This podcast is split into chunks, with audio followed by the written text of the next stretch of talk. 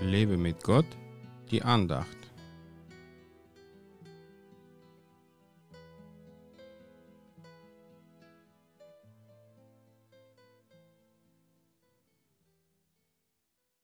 Halte deine Stimme zurück vom Weinen und deine Augen von Tränen.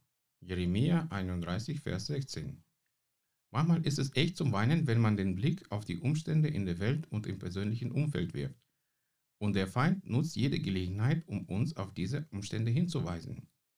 Die ganze säkuläre Medien sind in seiner Hand und verbreiten täglich Angst und Schrecken. Meistens sind es Schreckensnachrichten, die keine Lösung für die berichteten Probleme bieten und keinerlei Hoffnung in Aussicht stellen. Wie gut, dass wir uns davon nicht irritieren lassen brauchen, denn wir kennen die schönste Nachricht, die es überhaupt gibt. Jesus Christus ist unser Retter und Erlöser. Er kennt unsere Probleme schon bevor sie entstehen und hat bereits einen Plan, wie man sie lösen kann. Deswegen haben wir Hoffnung und deswegen können wir Gott vertrauen, auch wenn alles drumherum wirklich zum Weinen ist. Dass Gott trotzdem solche Umstände zulässt, dient nur unserer Stärkung und unserem Wachstum im Glauben. Auch wenn viele Firmen in ihrer Werbung versprechen, dass alles einfach geht, ist im Leben meistens nicht so. Und Gott hat uns niemals ein einfaches Leben versprochen. Aber er hat oft versprochen, bei uns zu sein und uns in jeder Not zu helfen, uns zu trösten und uns zu stärken.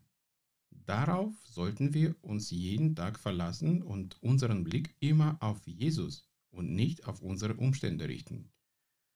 Das hat mich oft vor Depressionen bewahrt, denn meine Lebensumstände waren nicht selten zum Weinen. Gott hat mir aber jede Träne, die aus meinen Augen rauskullerte, abgewischt und zeigte mir, wie mächtig er ist und wie sehr er mich liebt. Halte deine Stimme von Weinen zurück und deine Augen von Tränen.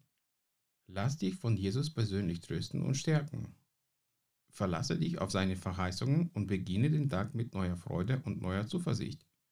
Er gibt dir auch heute Lösungen, die zu seinem perfekten Plan dazugehören. Gott segne dich. Mehr Andachten findest du unter www.lebemitgott.de. Ich freue mich auf deinen Besuch.